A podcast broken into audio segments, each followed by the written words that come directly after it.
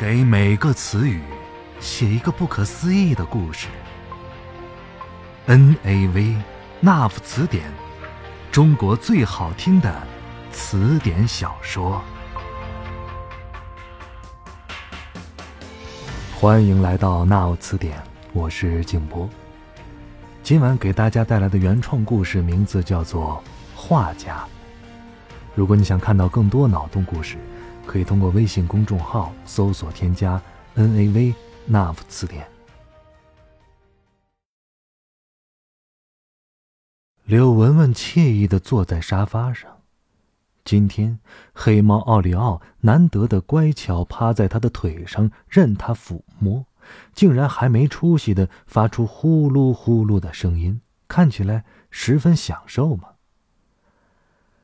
他通过厨房的玻璃隔断，看到端木文渊在厨房里忙碌着。这一刻，柳文文觉得这间公寓顿时有了家的感觉。家是卸下防备，家是有你爱的人，家是厨房里的人间烟火气，家是虽不言不语，却心照不宣的默契。窗外的重庆，天空下乌云聚集，似乎正在酝酿一场大雨。在这个一年三百六十五天几乎没有风的城市里，这场雨带来的风，有那么一种摧枯拉朽的气质，把阳台上的绿叶和鲜花吹得痛不欲生。柳文文抱着猫咪来到阳台上。风吹得奥利奥的胡子都在轻轻摇摆，他看见远处灰黑色的天幕，雨水从西北方向倾斜而下，就像舞台上缓缓关闭的帷幕。他突然想起了那封情书的内容。看天气预报的时候，都会先看你住的地方，你那里。好像今天会下雨呢。情书编号：N 一二二二零九八七，A 一二二二零九八八，V 一二二二零九九二。端木平常自己也喜欢绘画，不过他自己谦虚的称之为涂鸦。客厅和走廊里都挂着一些画。色彩浓郁的油画静物，风格怪诞的超现实主义，也有恬淡素静的国画山水。他走到客厅的一个角落，发现墙上挂着一幅画。说那是一幅画，的确有些牵强。它精美的边框标志着这张画的身价。可是，这明明就是一张纸嘛！纸的颜色和墙壁几乎一模一样，远远望过去，还以为是一个空画框。光可照人的玻璃反射着柳文文的轮廓，他凑近了仔细看白纸一角，有一个标记，是一个写的龙飞凤舞的“落”字。仿佛这个字就是这幅画的全部。他百思不得其解，就开大嗓音向厨房里的端木问：“文渊姐姐，墙上那个到底是画还是纸啊？”文渊从厨房隔断后面露出半张脸，说：“哦，那算是一张没有完成的画，也可以说是一张特殊的纸。”前男友送我的礼物。哎，你别和奥利奥玩了，过来帮我把刀叉摆好了。今天我们吃软煎马哈鱼配拌香鸡沙拉，一会儿在饭桌上，我给你讲这段故事。脚下踏着光洁圆润的面包石，发出清脆的回响。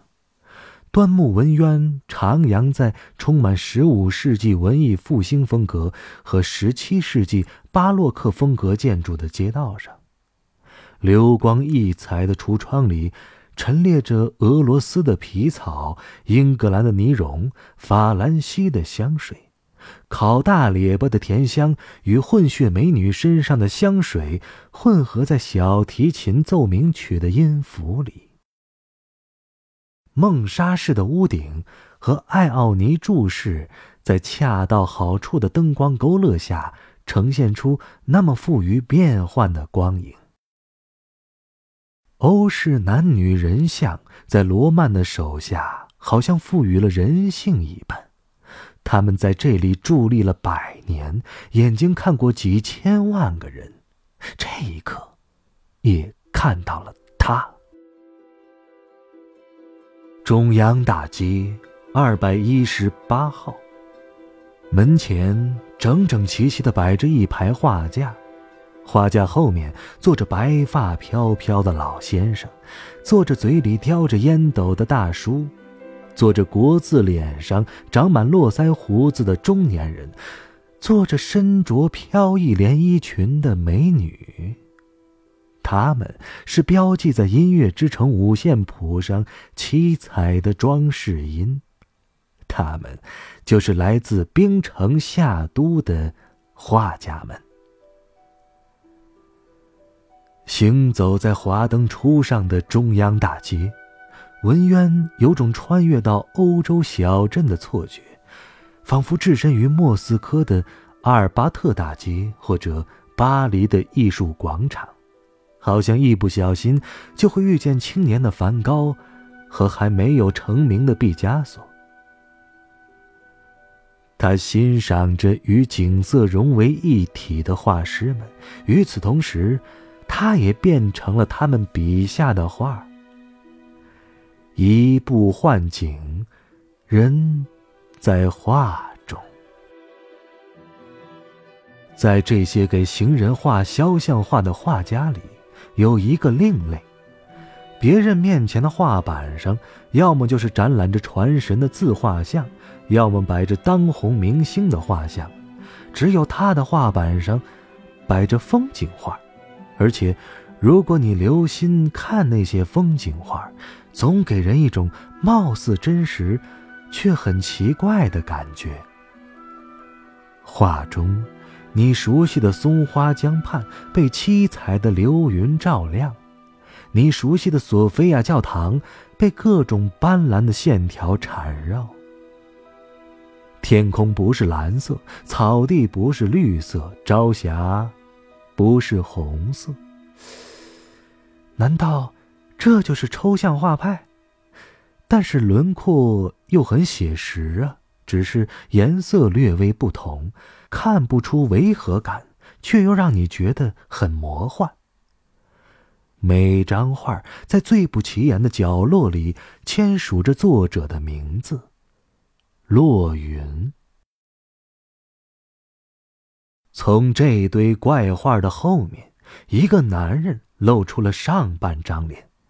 宽阔的额头下接着一个驼峰式的高鼻梁，上面架着一副看起来很普通的黑框眼镜。从这一瞥中，你就知道他面庞很清秀帅气，充满着阳光般的温暖。但是，那双眼睛却给人一种犀利的感觉，就好像晴空下的一道闪电。而那眼镜。正好遮盖住了这一点点的凌厉，让整张脸看起来和谐多了。他也会给游人画肖像画，他和其他画师一样，收你十块钱一张画，但是他画的很慢，慢到你都要睡过去才能保持住已经僵硬的微笑。他画出来的人像轮廓很精准，颜色。却总是哪里怪怪的，以至于你连五块钱都不想付给他。所有别的画师生意兴隆的时候，他前面总是门可罗雀。可他并不在意，带着一种玩票的心情，用那支十分精美的画笔勾勒着他脑海里的山川大海。当他开始画画之后，那种表情仿佛神游天外，仿佛灵魂已经脱离躯体，行走在了罗布泊、纳木错、泸沽湖、额济纳旗。他的生活很有规律，很难想象一个艺术家会如此自律。他六点零五分起床。开始进行晨跑。夏天，他的鞋子会沾上没有被污染的露珠；冬天，他身后的雪地上留下第一行脚印。他八点零三会准时坐在马尔斯西餐茶食店的固定位置上，开始享用他的早餐。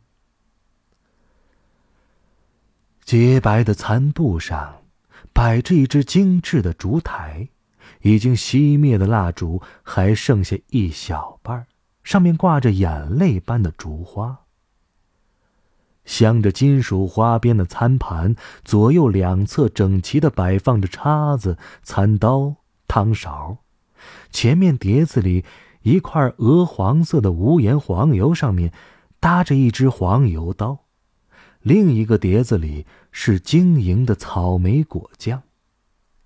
方形碟子里盛着三片新出炉的俄式烤面包，小圆碟子里有码放整齐的翠绿色切片酸黄瓜。左手边是一杯五十八度的脱脂牛奶，他正在聚精会神的研究着《西之书画报》头版的时候，服务生。刚好捧着一份软煎马哈鱼向他走来。半熟的鱼腹脂肪在黄油激发下散发着香味儿，就像无数条蛛丝飘在服务生走过的路径上空。香味挑逗着他的鼻子，把他的注意力从报纸上拉过去。他下意识的抬起头，寻找他今天早餐的主菜。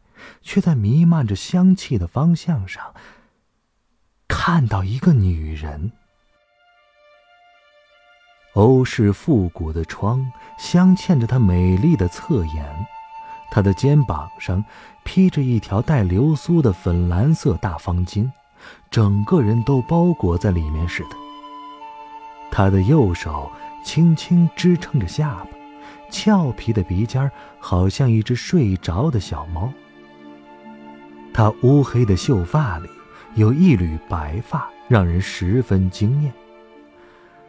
她的美貌好像每一分钟都在变化，伴随着桌上马克杯里袅袅升起的咖啡蒸汽。她好像正在认真的研究每一个从中央大街上走过的行人，她又好像什么也没有想，目光没有焦点的。对着人来人往，出神。他被这美丽的画面震惊了，连他最喜欢的软煎马哈鱼渐渐冷掉都顾不上了，连忙拿出随身携带的铅笔，在一张餐巾纸上寥寥数笔勾勒下了他的黑白的倩影。一连几个早晨。他都遇见了那个坐在窗边的女人，而且他发现，他每天点的菜式都有些细微的变化，但是，他十分钟情哈尔滨红肠，而且每次都在白瓷餐盘上放着一整根，自己用刀叉细细的切成小片再用叉子斯文的送进嘴里。也许。好多男人都特别想变成那一片红肠吧，那样就可以亲吻她的嘴唇了。观察了连续七天之后，他决定带着自己的话剧来到餐厅，好更加细致的描摹那个美丽的女人。五十八度牛奶都冷却到了常温。马哈鱼腹的脂肪从透明又变回了白色，他全不在意，尽力的绘画着，拿出他最快的速度，因为那个女人已经吃完了，在用餐巾擦嘴。他隐约的看见上面留着一个朦胧的唇印。终于，在那个女人招手要付小费的时候，他完成了画作。他找来服务生代为传递。女人拿起包包，刚要起身，那个服务生及时的走了过去。女人的表情有一秒的惊讶，和服务生交谈了几句，然后。指了指坐在另一边还举着画笔的洛云，女人向他投来一个微笑，接着，他向服务生借了圆珠笔，随手就拿起桌上的餐巾纸，写了几个字，打了一个手势，让服务生送过来。他的心砰砰直跳。他会写些什么呢？委婉表达不喜欢，还是怒斥偷窥狂？他展开那张叠成三角形的餐巾纸，大气的掩体扑面而来。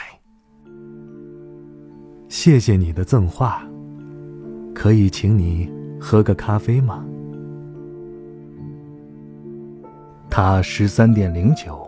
准时走进他位于松花江畔的画室，那是在一栋有着古朴典雅欧式风格的砖木结构建筑。坡度很大的尖顶是石绿色的，坡度较小的屋顶是胭脂色的，白色的立柱嵌在瓷黄色的墙壁上。远远望过去，外观就像一座积木搭起来的房子。他把坡屋顶进行了改装，安装上了调光玻璃，以应对冬季的积雪寒冷和夏季的酷暑暴晒。端木文渊第一次随着洛云来到他画室的阁楼，就喜欢上了这个隐秘的存在。三角形的空间，因为那扇大玻璃而显得通透和采光充足。房间里摆放着洛云近期创作的风景画，还有几幅是半成品。空气中弥漫着的，不是一般颜料的化学气味，而是一种大自然的清新之气。午后的阳光透过玻璃，在昏暗的阁楼里投下一道斜斜的光锥，那束光里立着一只画架。上面摆着一张水彩画，长白山天池。端木文渊有一瞬间觉得那幅画里的湖面在阳光的照耀下泛着灵光，那些树木在随着风轻轻浮动，天空中的云在悄悄地变换形状。但是，定睛一看，画好像……又没动。洛云注意到了端木奇怪的表情，他笑着说：“我知道你看到了，他会动。”啊！文渊惊讶的表情算是回答了他平静的表情。他拉着文渊的手，把他安置在一个软凳上，说：“来，看一下我画画吧。”看见什么，都不要惊讶，好吗？文渊浅浅的点点头。他开启了音响，里面流出了班德瑞《One Day in Spring》的乐音。随后，他从柜子里轻轻的拿出一只方形的木质画笔盒。端木分辨不清那是什么材质的，不过。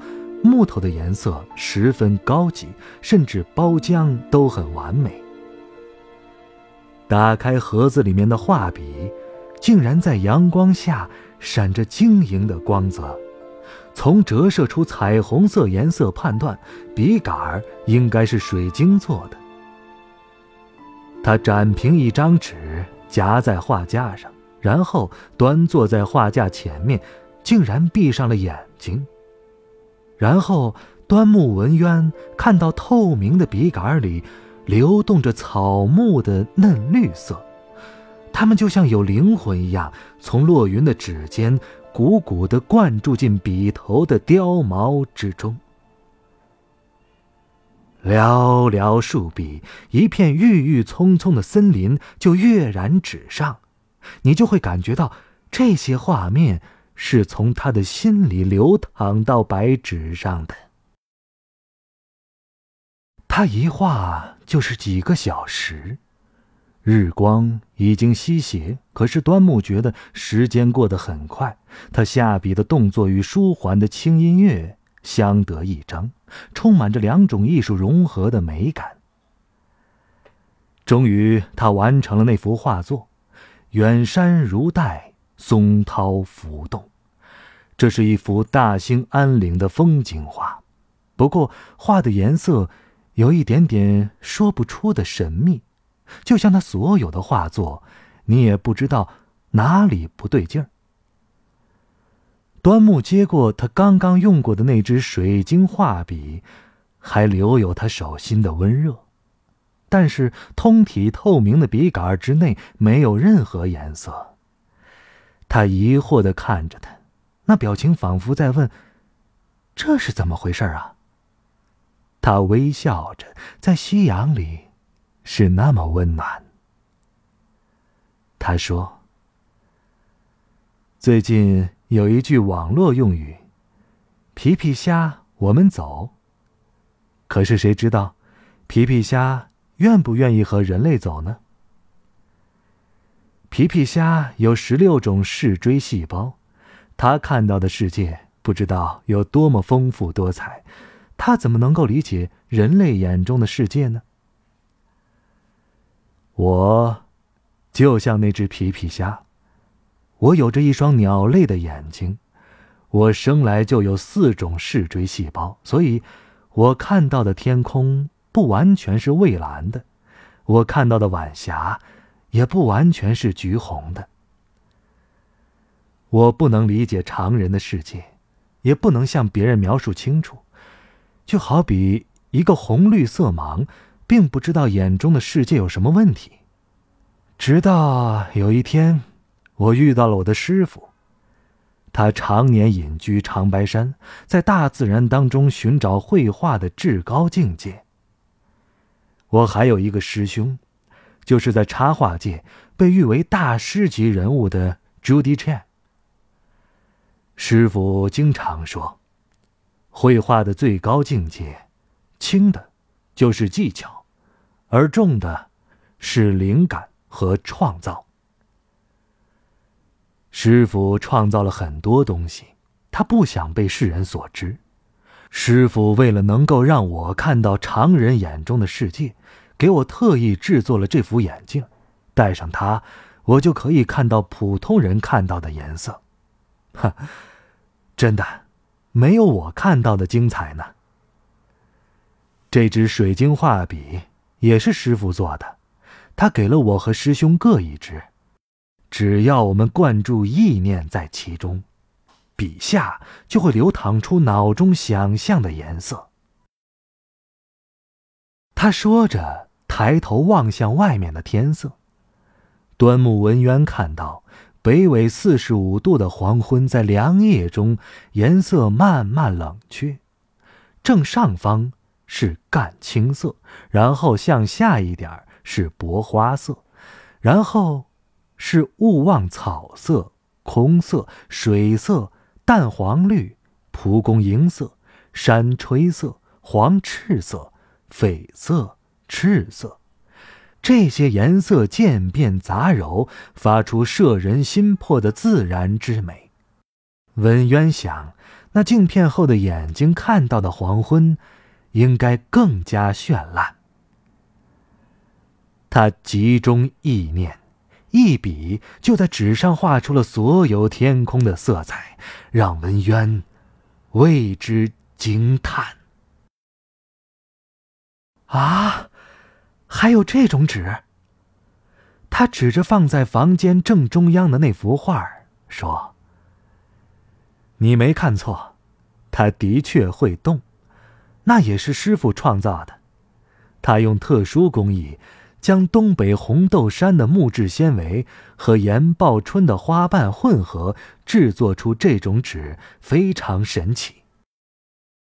如果你画了一棵小树，它就会在画里长大；你画了一个人，他就会在另一个维度继续自己的生活。那种动，是本质的动。我同母异父的妹妹松泉小纯子，曾经获得过师傅赠送的一卷帛，就是这种材质的。而且这种纸更神奇的是，它可以实现你的愿望。有一年长白山久旱不雨，师傅眼见着山上的树木要枯死了，他就提笔在这张纸上画了一场大雨。结果，第二天清晨，大雨如约而至，还在西边天空出现了一条大彩虹。但是，据山民说，长白山天池的水突然变少了，水落石出，好多年不见天日的大石头晒了太阳。从此，我就知道。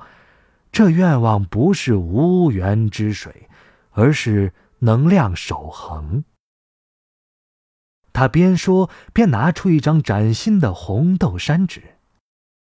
我送给你一张，当你有愿望的时候，你就画在上面，会立刻实现的。夜幕下，哈尔滨所有的星光好像都汇聚在了他的脸上。熠熠闪光。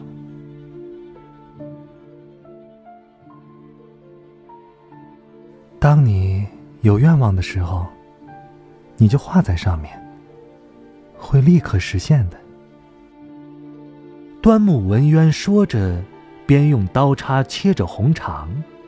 对面的柳文文把一块马哈鱼塞进嘴里，还不忘了说话。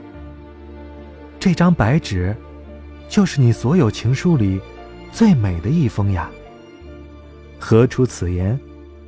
嗯，因为留白总是意味着美好和希望。呵呵，他纯真的笑了起来。此时，在手边的手机“叮”的响了一声，文渊打开来看，是洛云发来的。看天气预报，重庆。要降温下大雨了，注意加衣服啊！今天，哈尔滨降下了第一场雪。